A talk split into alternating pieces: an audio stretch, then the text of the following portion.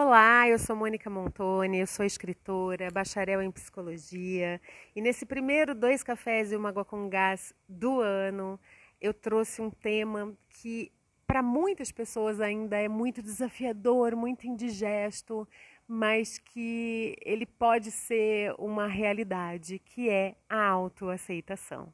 Mas antes da gente entrar nesse tema, eu quero desejar para todo mundo um ano de muita luz, de muita realização, de deliciosas conquistas, de ótimas surpresas, que a gente possa associar a vontade do nosso coração, a bondade do nosso coração, a toda coragem, disciplina e sabedoria para trilhar os caminhos que a gente deseja e que a gente precisa para alcançar nossos sonhos, nossos objetivos, enfim, que tenhamos todos um ano de ótima colheita.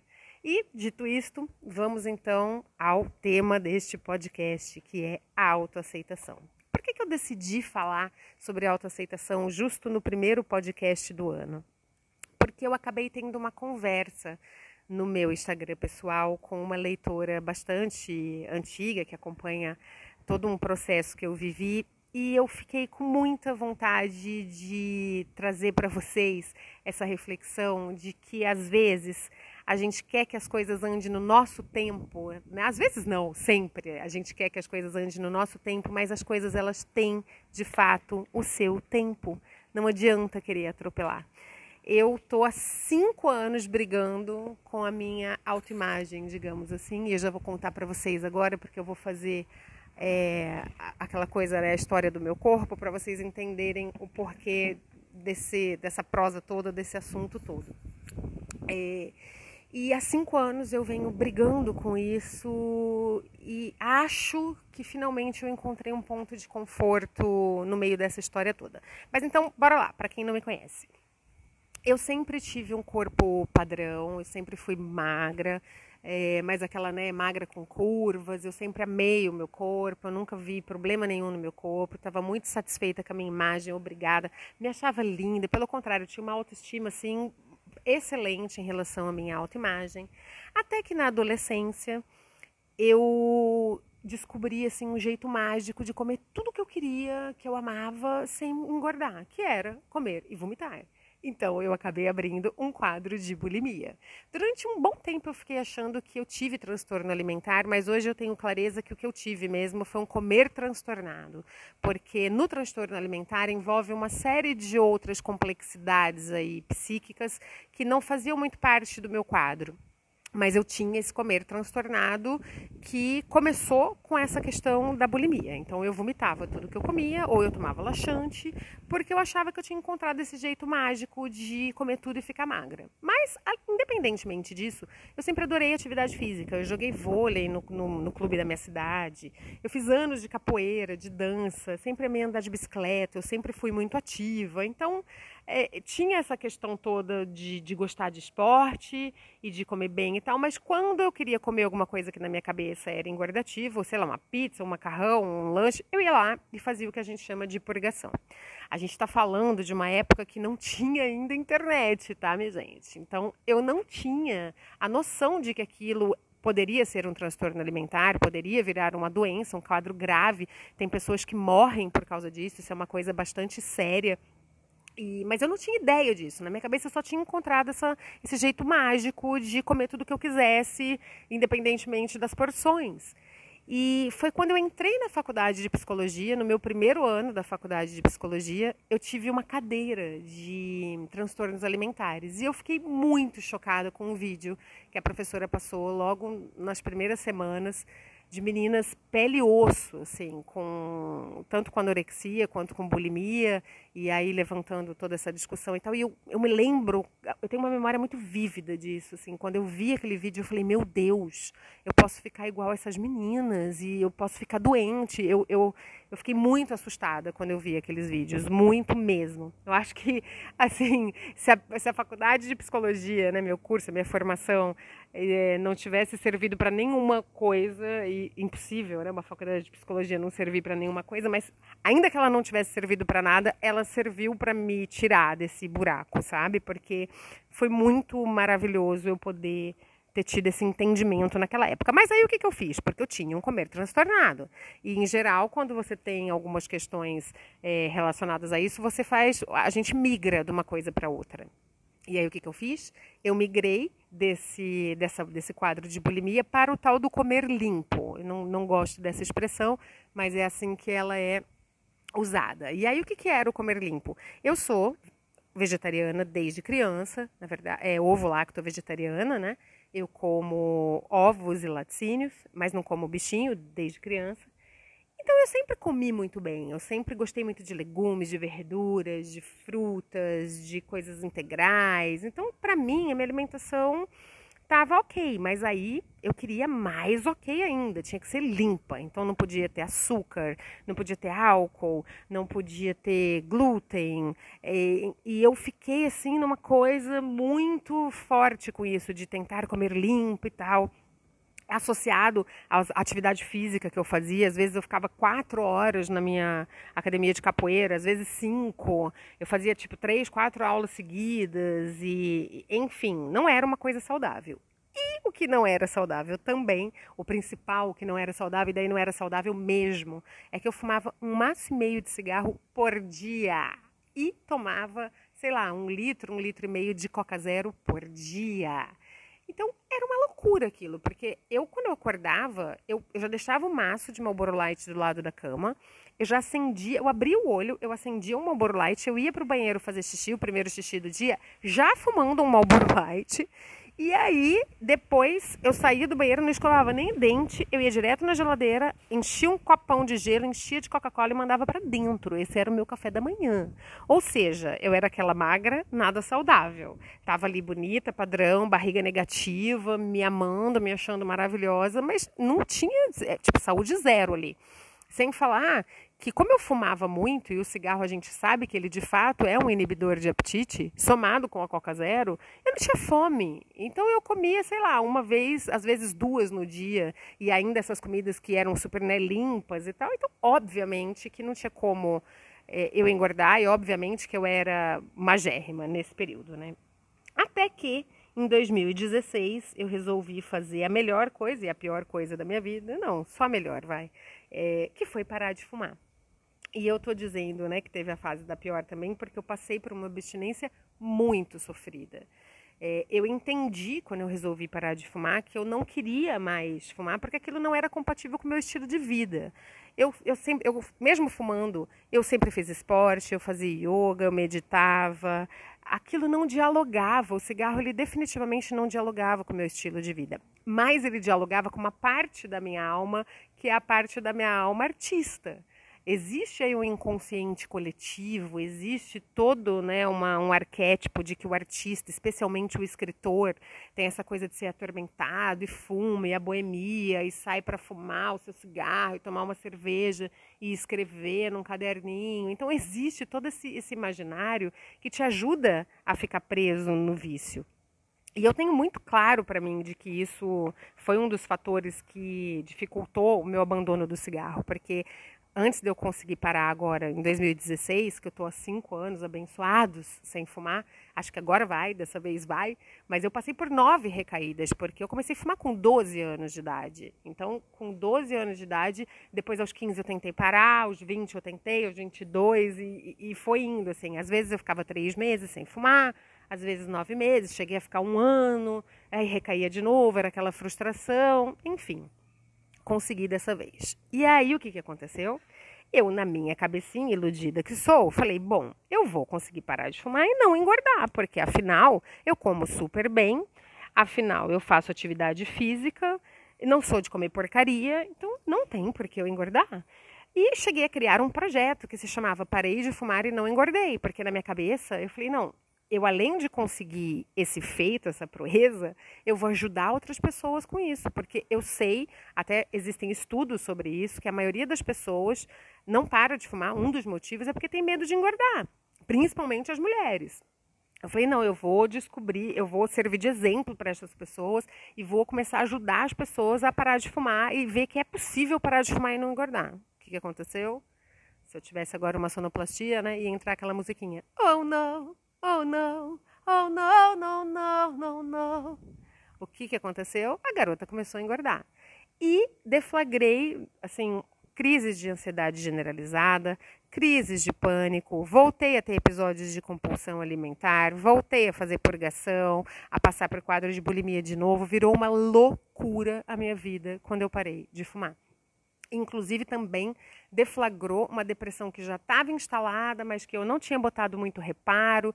E aí, quando eu tirei a química, aquela coisa, tirou as muletas, né? Bum, caí, caí com força mesmo, assim, lá no fundo do fundo do poço, um poço que sei lá, dava lá no Japão. E o que, que rolou? Esse quadro emocional todo, voltei para terapia, obviamente, nesse período, não fiquei dando mole, eu sabia que eu ia precisar desse, né, dessa ferramenta. E mas comecei a ganhar peso. E aí começou um grande pesadelo na minha vida, porque primeiro porque eu estava muito frustrada de não estar tá tendo controle sobre esse processo, sobre o meu corpo, porque eu achava que eu ia ter esse controle, e segundo porque eu não conseguia de fato lidar com a minha imagem no espelho do ganho de peso. Começou assim suave no primeiro ano, acho que foram uns 4, 5 quilos. Como eu era muito magrinha, deu uma diferença, mas não era muito. Aí depois vieram mais 3 quilos, mais 4, enfim. A hora que eu fui ver, deu, sei lá, 17, 18 quilos a mais. E a ser a ponto das pessoas, quando me encontravam na rua, falar: o que, que aconteceu com você? E eu ficar naquele constrangimento e ficar, ai, que eu parei de fumar e tal, enfim. O que, que eu fiz? Eu acabei partilhando todo esse processo dessa minha angústia no meu Instagram pessoal que hoje em dia é Mônica Montoni Underline, mas ele, depois que chamou Parei de Fumar e Não Engordei, ele chamou também Diário de uma Abstinência. Enfim, ele passou por vários nomes e agora está com o meu, pessoal. Mas eu dividi muito esse processo da minha angústia, dessa não aceitação desse corpo. E aí, óbvio, eu sou uma pessoa que eu gosto de me instrumentalizar, eu gosto de estudar. Eu fui correr atrás desse assunto, porque eu falei, eu não quero ficar refém disso. Eu sou inteligente o suficiente para saber que isso aqui não tá certo. Assim, eu tô me maltratando demais, eu tô tipo, é, me autoagredindo toda vez que eu olho no espelho, dizendo coisas horríveis sobre mim mesma, eu estou me privando de vida social, e, e, enfim, e eu ainda estava, não estava tão fora do padrão, não era um engordamento, tanto é que as pessoas viam minhas fotos e falavam, Mônica, mas eu não entendo o que, que você está falando, e eu falava, gente, é óbvio, eu sei o meu melhor ângulo, posicionamento, a roupa que ajuda, mas quem me vê pessoalmente toma um susto. E essa era a realidade. Eu ficava tentando buscar o um melhor ângulo nas fotos, mas pessoalmente não tinha como disfarçar. E aí o que eu comecei a fazer? Comecei a me isolar socialmente. Eu passei a evitar encontros, recusar convites.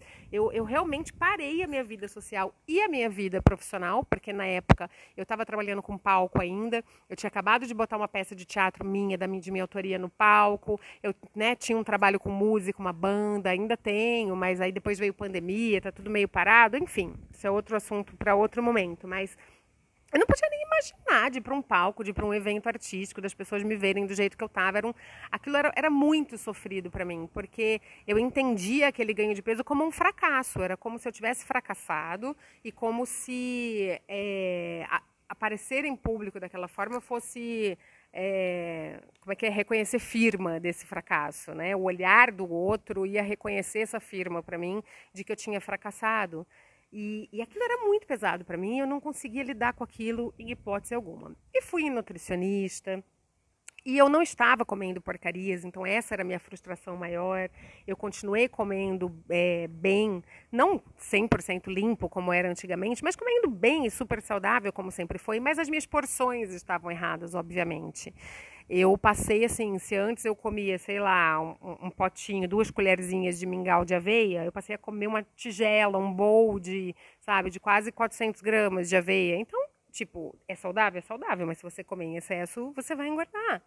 E eu não conseguia lidar muito com, com essa. Eu não conseguia ter essa clareza, essa percepção. Eu só ficava muito puta e muito magoada com tudo aquilo. E aí, nessa busca minha por instrumentalização, eu acabei chegando em alguns livros incríveis que me ajudaram demais no meu processo e que eu fiz resenha deles. Se você for no meu perfil pessoal, no Mônica Montoni Underline, tem um destaque escrito resenhas e você pode encontrar essas resenhas lá. Tem resenha do livro da Roxane Fome, tem do livro da Alexandra Gurgel, O Pare de Se Odiar, tem Comida, Deus e Mulheres, é, tem o da Diana Garbin, o Gente, esqueci o título da Dayana agora, mas enfim, tem lá. Enfim, todos os livros que tinham na época, quando esse assunto começou né, a, a, a vir para a pauta eu tive acesso, eu li, eu fiz resenha, eu fazia debates no meu Instagram sobre isso, gravava muitos stories e comecei a seguir meninas que foram assim um divisor de águas para mim. Elas foram muito importantes, muito mesmo, e eu quero inclusive saudá-las aqui e deixar o nome delas acaso você não conhece e queira conhecer, que são Dora Figueiredo, Alexandra Gurgel, Miriam Botan, Não Sou Exposição, Ana Cristina Ribeiro, Mariana Xavier, Renata Carvalho, Caroline Figueiredo e Poli Oliveira. Entre outras, mas as que eu me lembrei assim para vir gravar o podcast foram essas. E seguir essas meninas me dava um, misto de sentimentos na época, porque eu ficava, ai cara, será que é verdade que essas meninas falam, que elas conseguem ter essa paz com o corpo delas, né, que não é um corpo padrão? Será que se não aparecesse uma fada mágica aqui falando, olha, eu vou te dar uma pílula para tomar, não vai ter efeito colateral nenhum e você vai acordar magra amanhã? Todas não tomariam, eu acho que elas tomariam, isso é uma puta de uma hipocrisia. Eu oscilava entre achar que elas eram hipócritas e entre muita gratidão de falar, gente, que bom ver um corpo real, que bom ver alguém falando que, que também se angustia com isso, mas que hoje está melhor com isso, porque se ela está dizendo que está melhor com isso é porque existe um caminho, pode ser que eu também fique melhor com isso em algum momento, então, de alguma forma, elas simbolizavam um caminho mesmo, sabe? E, e elas foram me ajudando a relativizar de fato o meu olhar para a questão do belo que eu acho que é, essa questão do belo por si só rende um outro podcast num outro momento, porque esse aqui né, já está ficando gigantesco e eu sou de muitas digressões, mas hoje eu, não, eu quero tentar não, não abrir muitas, muitas vias nessa, nessa conversa, porque eu quero chegar ao que eu quero falar de fato, que é que eu acho que eu encontrei esse caminho finalmente depois de cinco anos. E plena de consciência que essas meninas que fazem esse trabalho lindo na internet de mostrarem suas vidas, os seus processos e os seus corpos reais. É muito importante. Se você, por exemplo, que está ouvindo isso agora, passa por qualquer desconforto com a sua imagem, procure seguir pessoas que tenham corpos parecidos com o seu. Simples assim. É, no começo vai te dar um desconforto de olhar, de falar, ah, mas para que ela precisava também fazer essa foto sentada, assim, com essa barriga dobrando? Ela podia fazer a foto em pé, ela também exagera, né? No começo vai te dar, sabe, essa sensação. Mas aos poucos você vai começando a entender que aquilo é normal, que quando as pessoas sentam, a barriga dobra. Mesmo que tem barriga negativa, vai fazer uma dobrica de nada. Até o neném, quando senta, dobra. Então você vai, vai, vai reeducando a sua mente, vai reeducando o seu olhar para todas essas questões. Então, acho que a primeira coisa que eu queria dizer é, é, essa, da importância que é de seguir pessoas que tenham corpos e vidas próximas à nossa, porque a gente começa a desconstruir o nosso olhar a partir disso. Vou tomar um golinho d'água, pera lá.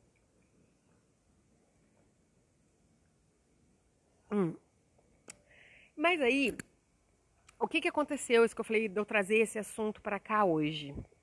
Porque essa, acho que foi ontem ou anteontem, essa leitora querida, que acompanhou muito meu processo é, de dor, de ver esse, esse, esse corpo mudando, de perda de controle desse corpo, e sensação de fracasso, milhões de coisas envolvidas, e ela também passa por desafios com essa questão corporal.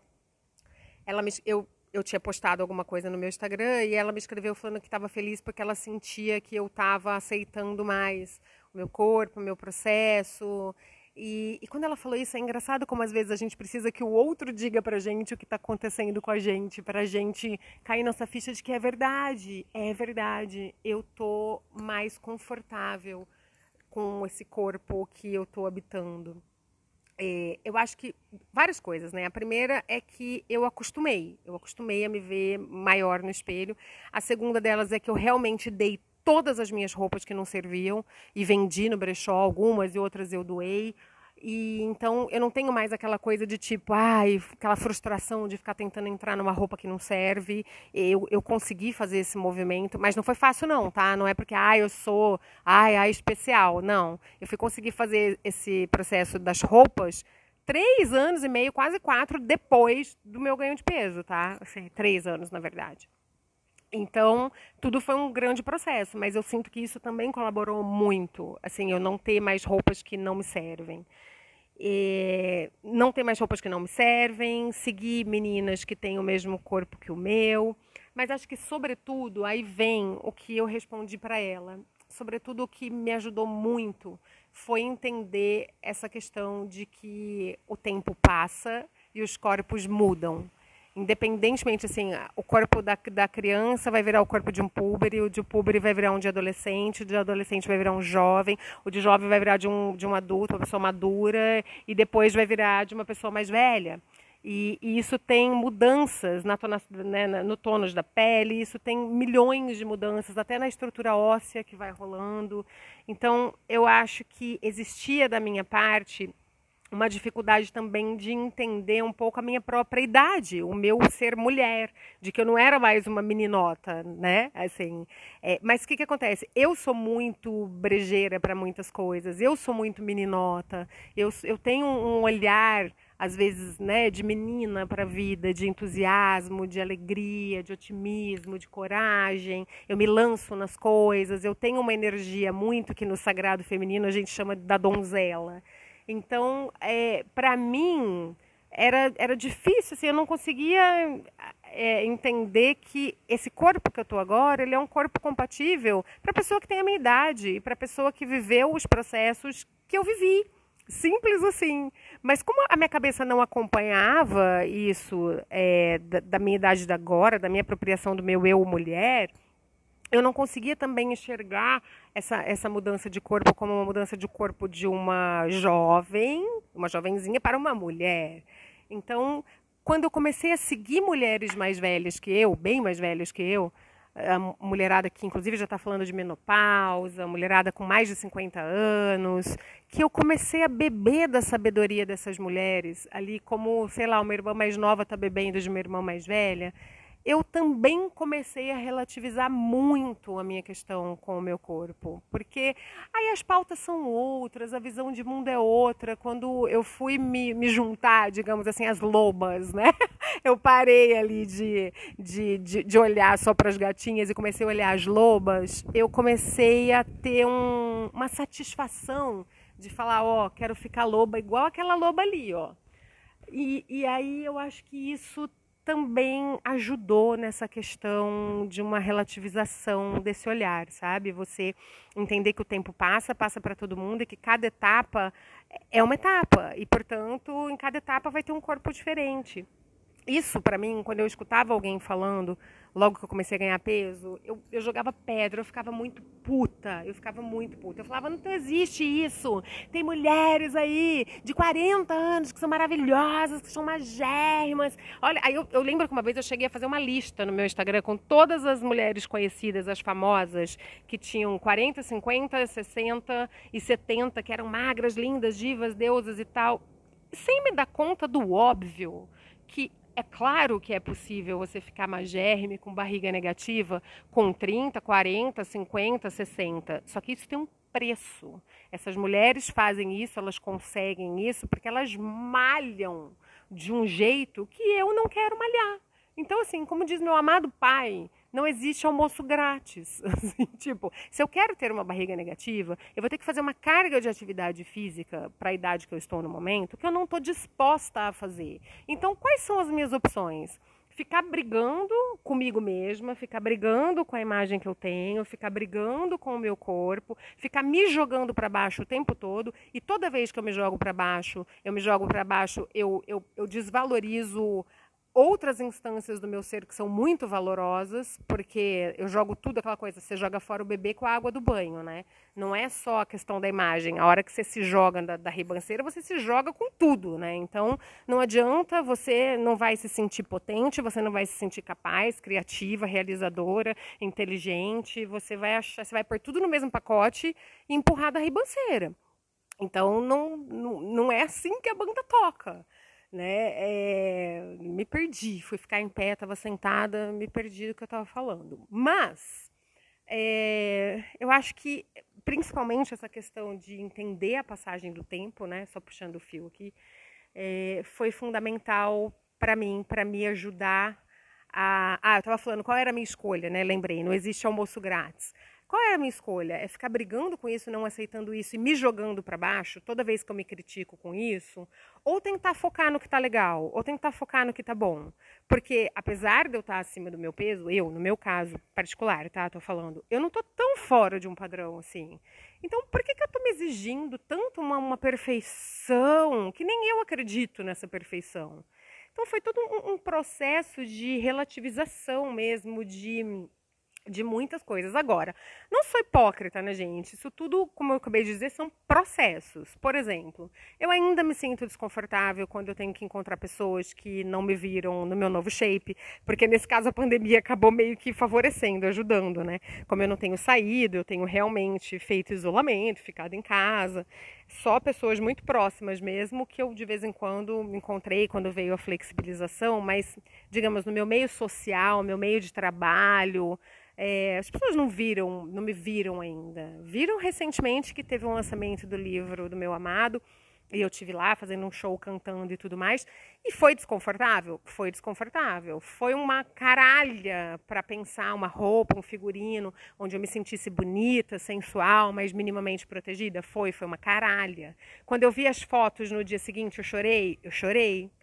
Não é assim um negócio de tipo, ai, nossa, agora eu me libertei. Gente, as coisas elas elas têm um, um, tempo, né? Eu abri o podcast falando disso e é isso, elas têm de fato um tempo. Só que o que, que eu sinto de diferença? Eu tive esse desconforto, por exemplo, é, com essa história do show que eu fiz? Tive, mas diferentemente do passado, isso não durou uma semana, isso não me jogou para baixo, isso não me botou impotente, isso não me fez questionar o meu valor, isso não me fez eu me sentir um lixo, uma fracassada. Não. No dia eu fiquei mal, quando eu vi algumas fotos, eu chorei, eu fiquei meio baixo astral de falar, nossa, cara, que bosta, né? Porra, cara, por que, que eu fui parar de fumar? Ainda veio esse pensamento, a louca, né? Por que, que eu fui fazer isso? Estava tudo tão perfeito na minha vida, eu me achava tão linda, eu saía tão linda nas fotos e agora, nossa, assim, tipo, eu quis entrar num movimento de autocomiseração, mas eu freiei isso, porque eu sabia que isso envolvia um processo é, emocional mesmo, um processo viciado de autodepreciação, um processo que envolvia um olhar viciado, que eu não queria mais, que eu estava escolhendo que não queria mais. Então eu consegui contornar isso. E eu acho que o grande lance é esse, que eu já estou assim muito mega ultra no lucro de conseguir parar de, de brigar com o que me tornei e, e de contornar a, a diversidade. Eu, eu, falei na abertura, né, para que a gente possa contornar os obstáculos como as águas contornam as pedras nos rios. Isso é uma fala do meu mestre de yoga. É, mas, é, e é isso, eu sinto que eu estou conseguindo fazer esse movimento quando a questão do corpo tenta me, me abater, tenta me, enfim, me surrupiar, me tirar de mim. Eu não quero mais isso, eu não permito mais isso, e eu quero, de fato, é, viver em paz com quem eu estou me tornando a cada dia, né? Ufa! Então é isso, gente. Acho que eu falei para Chuchu. Obrigada você que ficou até agora aqui, ouvindo. Espero que a minha partilha de alguma forma traga algum caminho para você que possa estar tá passando por isso. Se você conhece alguém que esteja passando por desafios de, de lidar com o seu próprio corpo, com a sua imagem, com o seu ganho de peso, manda esse podcast para a pessoa. De repente, pode ser que sirva de alguma forma como um caminho, assim como das meninas que eu citei aqui foram um caminho para mim. Eu espero de verdade que possa ser uma, uma luzinha, que seja para você que, que também passa por isso, né? Quem não, quem nunca, mulheres nessa sociedade que exige tanto da gente, exige tanto da nossa aparência, mas isso também é assunto para um outro podcast da gente falar dessa pressão social da cobrança, né, em cima da mulher. Hoje eu quis mesmo dividir a minha história e quis, sobretudo, falar sobre isso porque eu sinto que eu comecei esse ano com esse sentimento muito forte de que eu consegui dar um passo à frente. Então, bem na verdade, meu intuito ao falar sobre isso com vocês hoje é dizer que, seja lá o que for que você está vivendo agora, se você estiver buscando se, se instrumentalizar, se você estiver buscando melhorar, entender, compreender, é, enfim, se você estiver fazendo algum movimento, uma hora você vai conseguir sair do lugar.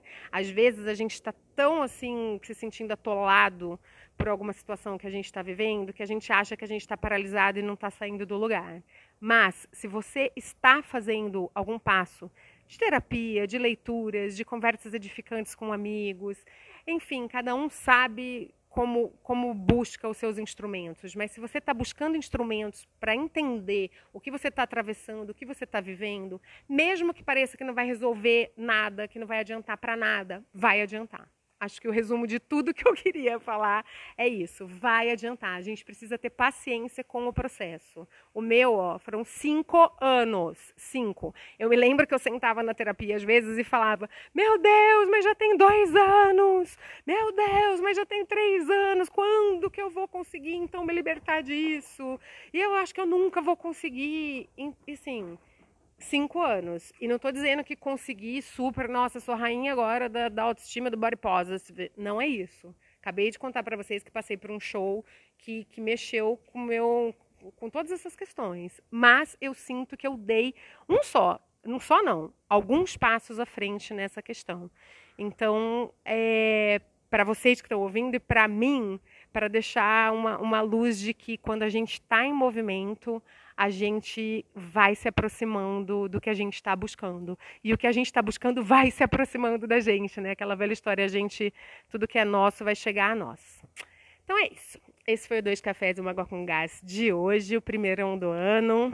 Obrigada pela sua companhia, espero que tenha gostado e até a próxima. Um grande beijo. Ah, segue lá! Tem o um perfil também no Instagram do Dois Cafés e uma Água com Gás, tá? Beijo!